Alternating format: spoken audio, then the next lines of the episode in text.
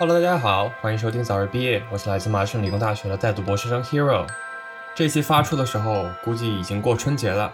那在这里，想祝大家新的一年龙运当头，祝在申研究生和 PhD 的同学都可以拿到心仪的 offer，祝还在科研苦海里挣扎的各位早日毕业，祝刚毕业的人可以找到心仪的工作，也祝在工作的人新的一年财运滚滚。最重要的是，希望大家每一个人新的一年都可以少点自我内耗。活得开心，活得尽兴。那这期想跟大家聊一下被人诟病已久的学生思维。当我们从一个学生的身份开始读博士的时候，我们往往会觉得读博士也是一个继续我们学生身份的过程。那在纸面上这并没有错，但是我想跟大家传达的一个观点就是，读博比起学习，它更像工作一些。尤其是对于我们这种理工科学生，我们经常需要和别人合作来产出内容。那往往一个项目就要动辄十几个人去完成它。与此同时，我们每周都要开组会来汇报自己的科研进度，同时也要定期和导师 one on one 见面，而且每天的有效工作时间也很短。对于做实验的我们来说，每天需要做大量的重复性的工作，这就跟职场的工作很像，尤其还要考虑到我们和老板的雇佣关系。那么，老板作为雇佣者，他有对一个项目的一些 idea。他因为这个 idea 想落地，所以招募了我们，而我们花出了相对应的劳动。那么到一个月的结尾的时候，我们就会得到相应的 PhD 薪水。所以说，与其把读博当成一个学生的积蓄的状态来对待，我会建议大家把读博当成工作。那么相对应的，我们就要应该有一些职场思维，而非是学生思维。这一期我把一些常见的学生思维做了一些整理和汇总，希望在科研路上的各位能够早日摆脱学生思维。也就能早日摆脱被老板 PUA。第一种学生思维就是线性思维。那么线性思维简单可以理解成，如果 A 发生了，那么 B 事情就会发生。它是一种简单的把事情看成因果的关系。那么在现实生活中，其实这种简单的线性关系还挺罕见的，更多的是一种网状关系。比如说 A 之所以能导致 B，是因为 C、D、E 很多其他因素的合力影响。当我们自己是学生的时候，其实并不需要考虑到这么多。毕竟我们当时唯一需要做好的事情就是把学习成绩考好就行了。在一个单一的评价体系当中，只要把成绩考好了，那么一切就迎刃而解。其中，我觉得最典型的一种想法就是，只要努力就有回报。那在学生时代，这种想法是没有问题的。毕竟学习是一个被设计好的，只要你能花时间去认真的去学习，你就会得到相应知识的这么一个过程。但是在职场中或者在科研中，努力和付出的这个正向反馈不再存在了。如果你没有选对方向努力的话，你付出再多也是白搭。我在博士初期的时候就是这种思维的受害者。那在那个时候，我会花很多时间在一个。对于科研项目整体来说，没有什么意义的一个地方在纠结。那为此，我会花了很多时间和精力去做实验、去分析、去证实。但是到最后，如果这个实验或者说想法对于科研整体的这个项目而言是没有意义的，那么我花再多的时间也是无济于事。当我们付出这么多却没有得到任何回报的时候，我相信没有一个人是好受的。那在这个时候，我觉得就是要尽快的意识到，没有得到自己想要的成果，不是因为自己不够努力，也不是因为自己做的不够好，可能只是研究的方向或者实验方向没有选好，需要再仔细斟酌一下才行。另外，跟这个很像的思维模式就是，既然自己是一个学生，就要好好利用自己学生的优势来上课，来不断的学习。这一想法乍一听其实没有什么问题。但是他忽视了一点，就是科研人他已经不算是严格意义上的学生了。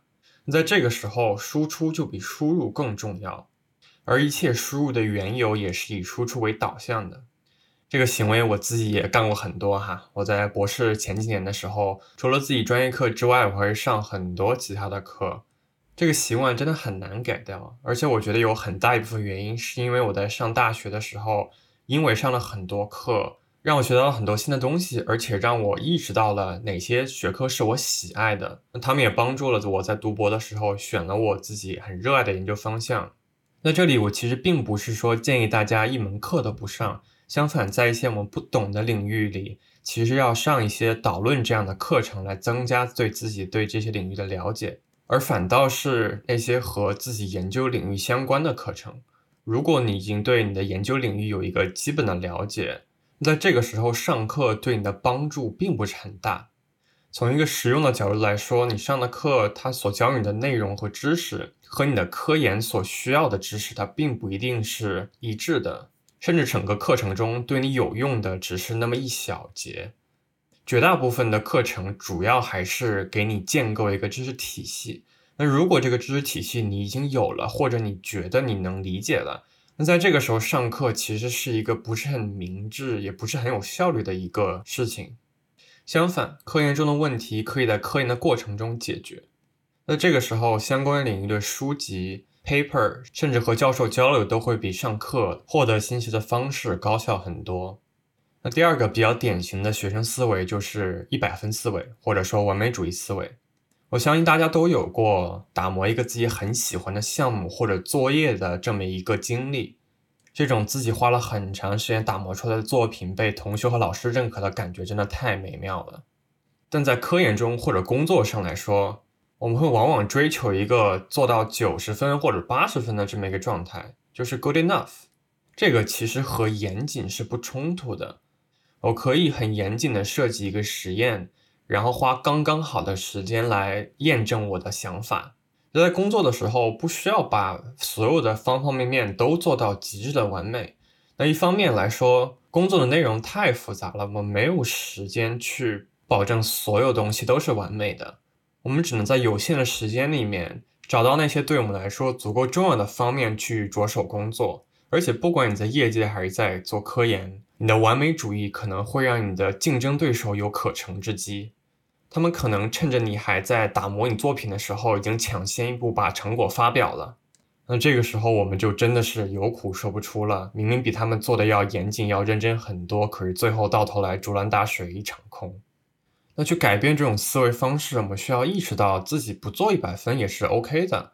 很多时候，我眼中的九十分、九十五分和九十九分或者一百分，在我的导师看来都是没什么区别的。那这个时候就没有必要去花那么多时间来事事求完美。还有一种学生思维就是做题思维，我觉得这种思维在国内真的是非常流行。我们会把很多东西当成一种测试。考验，甚至体检，都会有很多人说，一个好的体检报告就是对自己最满意的答卷。我真的是觉得，我们被以考试为中心的应试教育伤害不浅呀。那当我们把所有事情都用考试做比喻的时候，那么我们也会用我们学生时候对待考试的思维来对待我们身边的人和事。在考试的时候，我们会遇到一个设计好的问题，我们要从问题出发来找到问题所对应的解决方式。那么这个解决方式，我们一定会在课上学过，并且我们自己要在有限的时间内把我们的答案写出来。可是，在工作或者做科研的时候，它跟考试是天壤之别，一点关系都没有。在很多工作的场景，我们不是一个人在工作，我们往往是以一个团队的形式来工作。这个时候遇到困难，就切记不要闭门造车。就如果当你意识到这是一个你已经不能解决的问题的时候，一定要尽快的和同组的其他 PhD 或者你导师来沟通。那这个事情我在刚开始读博的时候是很羞耻做的。我当时觉得要别人帮忙这个事情就是对我能力的否定。我觉得如果是一个成功的 PhD 的话，就可以自己 handle 各种各样的 situation。可是，在现实中，大家都术业有专攻，我不可能一个人同时又做实验、又建模、又做仿真。那这个时候，把一些不是特别关键，但是又非常重要的项目组成部分交给别人来做，就是一个很好的主意。尤其是别人已经有现有的资源来做这个事情，他们可能花一天的时间就可以解决你要花好几周都不一定解决的难题。那我在博士初期的时候就偏不信这个邪，我就是要自己做。我当时就要模拟一个纳米金颗粒在暗场条件下的光学反应。当时我也没有什么光学模拟的基础，对于当时的软件也一窍不通。啊，当时我也靠自学，好不容易把整个系统建模了。可是之后我一直不知道怎么去设定那些光源和怎么采集模拟的结果，卡了也蛮久的。然后当时我导师跟我说，隔壁组有一个 postdoc，他有类似的经验，你可以问问他。我当时就口头答应，但是还是在默默的想把这个东西自己搞出来，然后就花了很多时间，花了好几个晚上研究这个软件，但是始终没有什么结果。那到最后，我终于妥协了，我去找了那个 postdoc，然后他就手把手教我了大概半个小时吧，我的结果就跑出来了。那其实，在我自己闭门造车的这个过程中，我也没有学到什么有用的知识和技能，我的所有的知识和技能都是在那半个小时里面学到的。所以这个时候，如果能以一个我不会就去问别人的心态来合理运用手头的资源，那真的可以事半功倍。做题思维的另外一种体现就是，就像在一场考试中，你需要在固定时间内答完所有的题。我们对工作和科研中的 deadline 都是有一种天然的敬畏之心的。如果工作没有办法在 deadline 之前完成，我们就会感到非常的焦虑和紧张，同时也会怀疑自己的能力。但在现实工作环境中，很多 deadline 它都不是 fixed 的，就算是会议要交 abstracts。这种事先设置好的 deadline，在我参加的一些学术会议中，有的时候他们也会适当的 extend 这个 deadline，因为很多人都没有来得及交他们的 abstract。我想说的是，在很多时候，deadline 它其实是一个浮动的、可以变通的这么一个时间点。那如果说我的科研工作它没有在 deadline 之前能完成，与其把我现在的半成品给出去，我更倾向于去询问能不能延长这个 deadline，要给我更多的时间来完成我现在手头的工作。那在 deadline 比较 flexible 的情况下，这其实是对我和导师的一个双重尊重。我们系的博士生资格考试当时需要我给一个长达一个小时的 talk，是关于我整个博士期间的研究计划。那有收听我上一期的播客的同学可能知道啊，当时我对自己博士研究什么课题，其实是一个非常迷茫的状态，所以在准备这个 talk 的时候，我也非常的吃力。在资格考之前，我导师让我在组会的时候练习一下，但当时我的时间就非常的有限，然后我在我们组会之前把 PPT 都做出来了，但是我没有时间去练习我的 talk。我的逐字稿也没有写好，就什么都没有。在组会的时候，我就是这么一个状态，战战兢兢地开始了我的 talk。那其实这种学术的 talk，它本来就很难去做即兴的演讲，更不用说是一个长达一个小时的 talk 了。所以我刚开讲没几分钟，我就卡壳了，就进行不下去了，然后我就开始变得支支吾吾。我导师听出来我讲不下去的时候，就把我强行打断了。可以看出来，他非常不满意。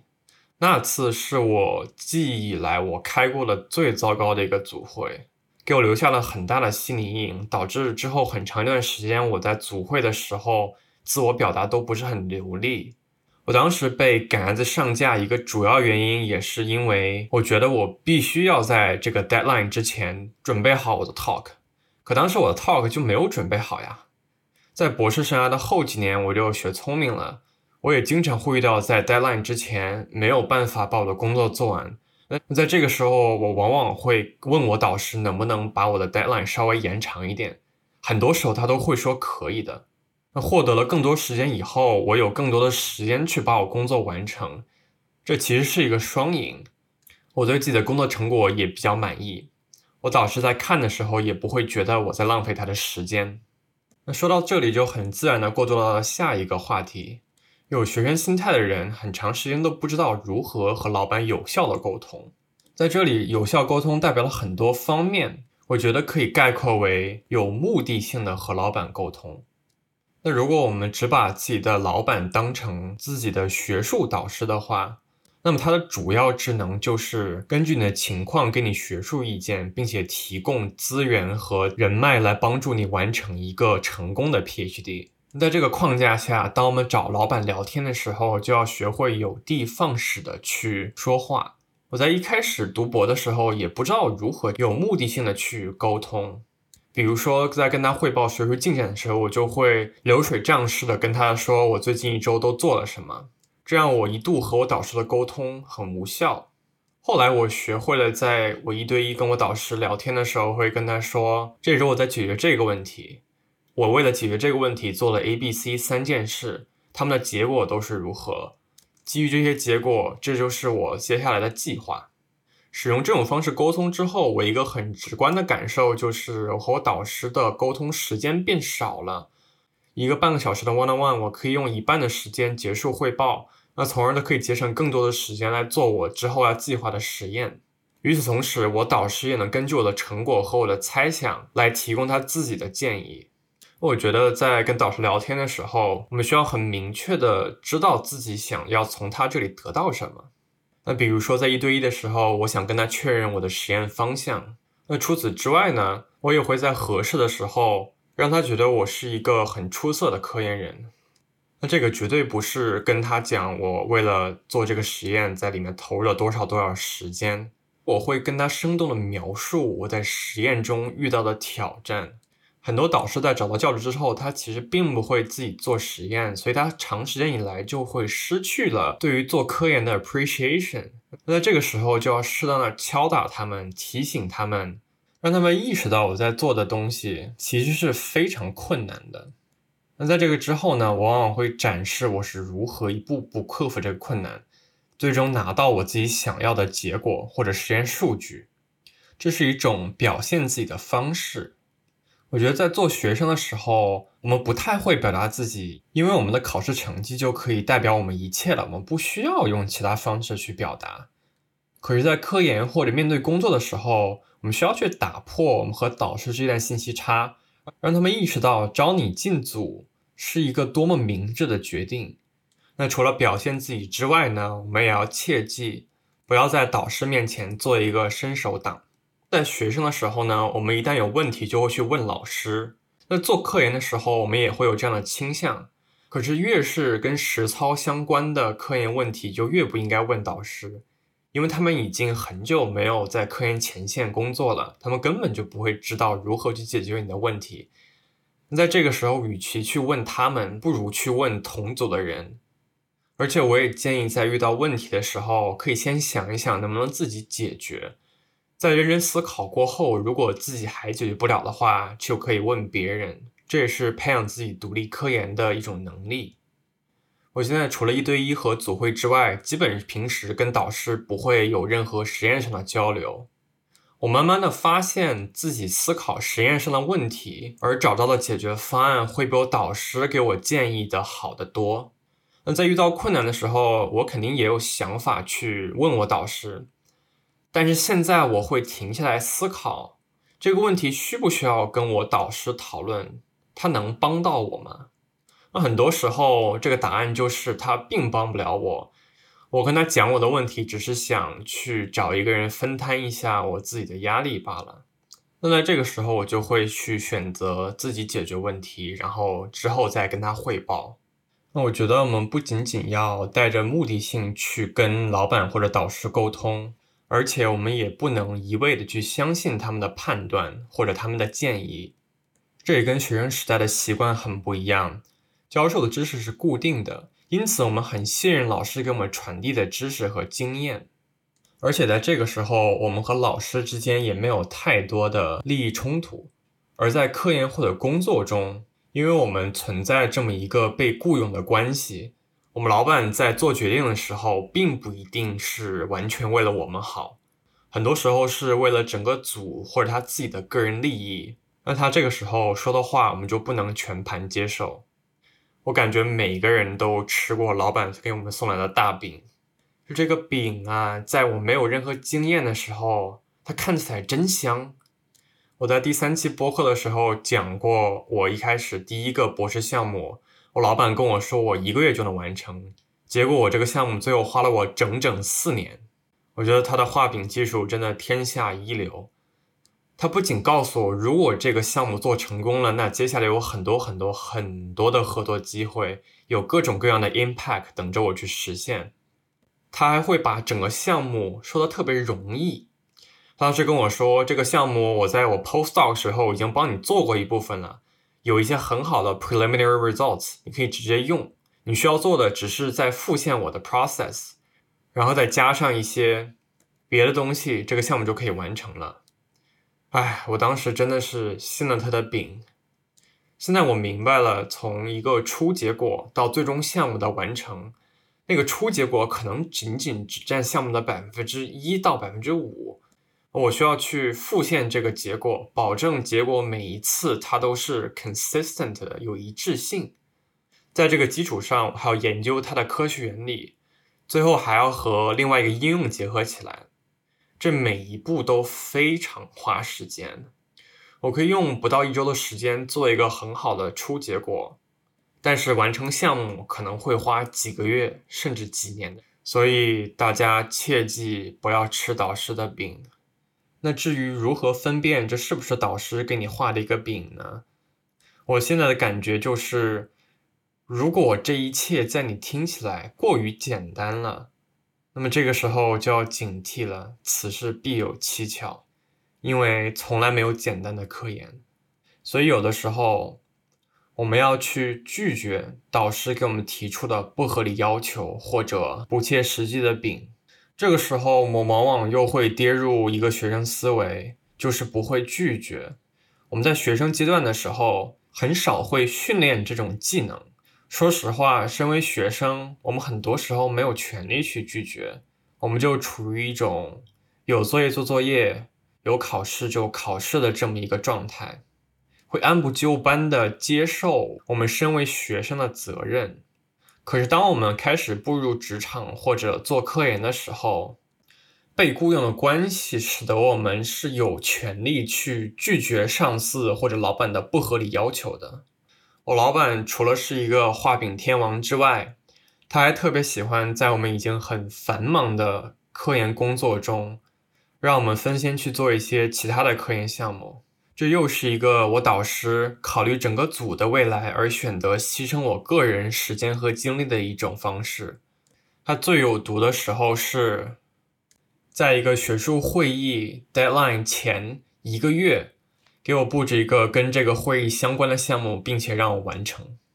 这样的事情发生了三次，我才意识到他这样做不仅会影响我自己项目的进程。对于那些短期项目而言，我因为没有足够的时间，我也没有办法很好的去设计和完成实验。最后就是付出了很多时间，但是两个项目都没有很好的成果。我后来明白，在我导师下一次这么发疯的时候，我就应该拒绝他。虽然这暂时会让我导师不高兴，但在这个时候，他其实是站在我的对立面上。我为了保护自己的时间和精力，不想参与过多的项目，这件事情是完全没有问题的。那如果导师不高兴了，那他就不高兴呗。我也是花了很长时间才。明白如何有效的去拒绝别人，那我的方法就是先去承认或者理解对方的需求，然后给出对方你拒绝他的理由，最后因为这些理由合理的拒绝他。在这个时候，千万要记住，一定要把最后的拒绝说的 loud and clear。我们不能去掩饰这个拒绝，不然前面的所有的铺垫都是白搭。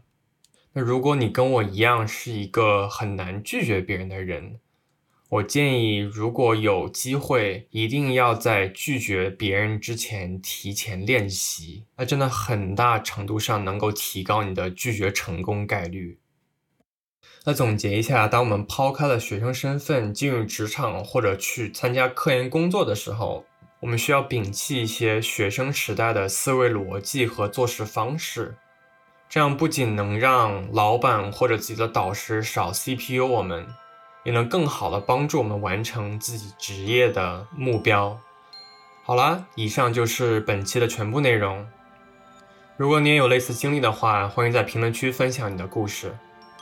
早日毕业，在小宇宙、Apple Podcast、网易云、QQ 音乐和 Pocket Cast 上都会同步播出。如果你喜欢我的节目，欢迎点击关注，并在苹果 Podcast 上留下五星好评哦。那想加听友群的朋友可以看节目公告，添加微信小助手，备注“早日毕业听友群”，就可以被拉到群里啦。那我们下期再见，希望大家都可以早日毕业，拜拜。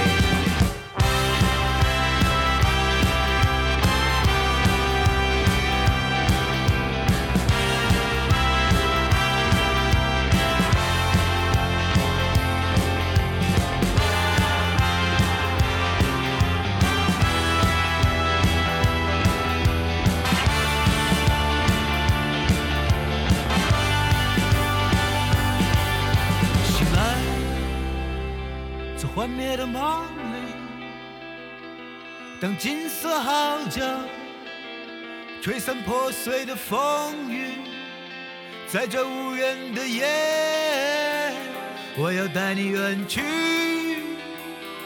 看天地绚丽，看星辰奥秘，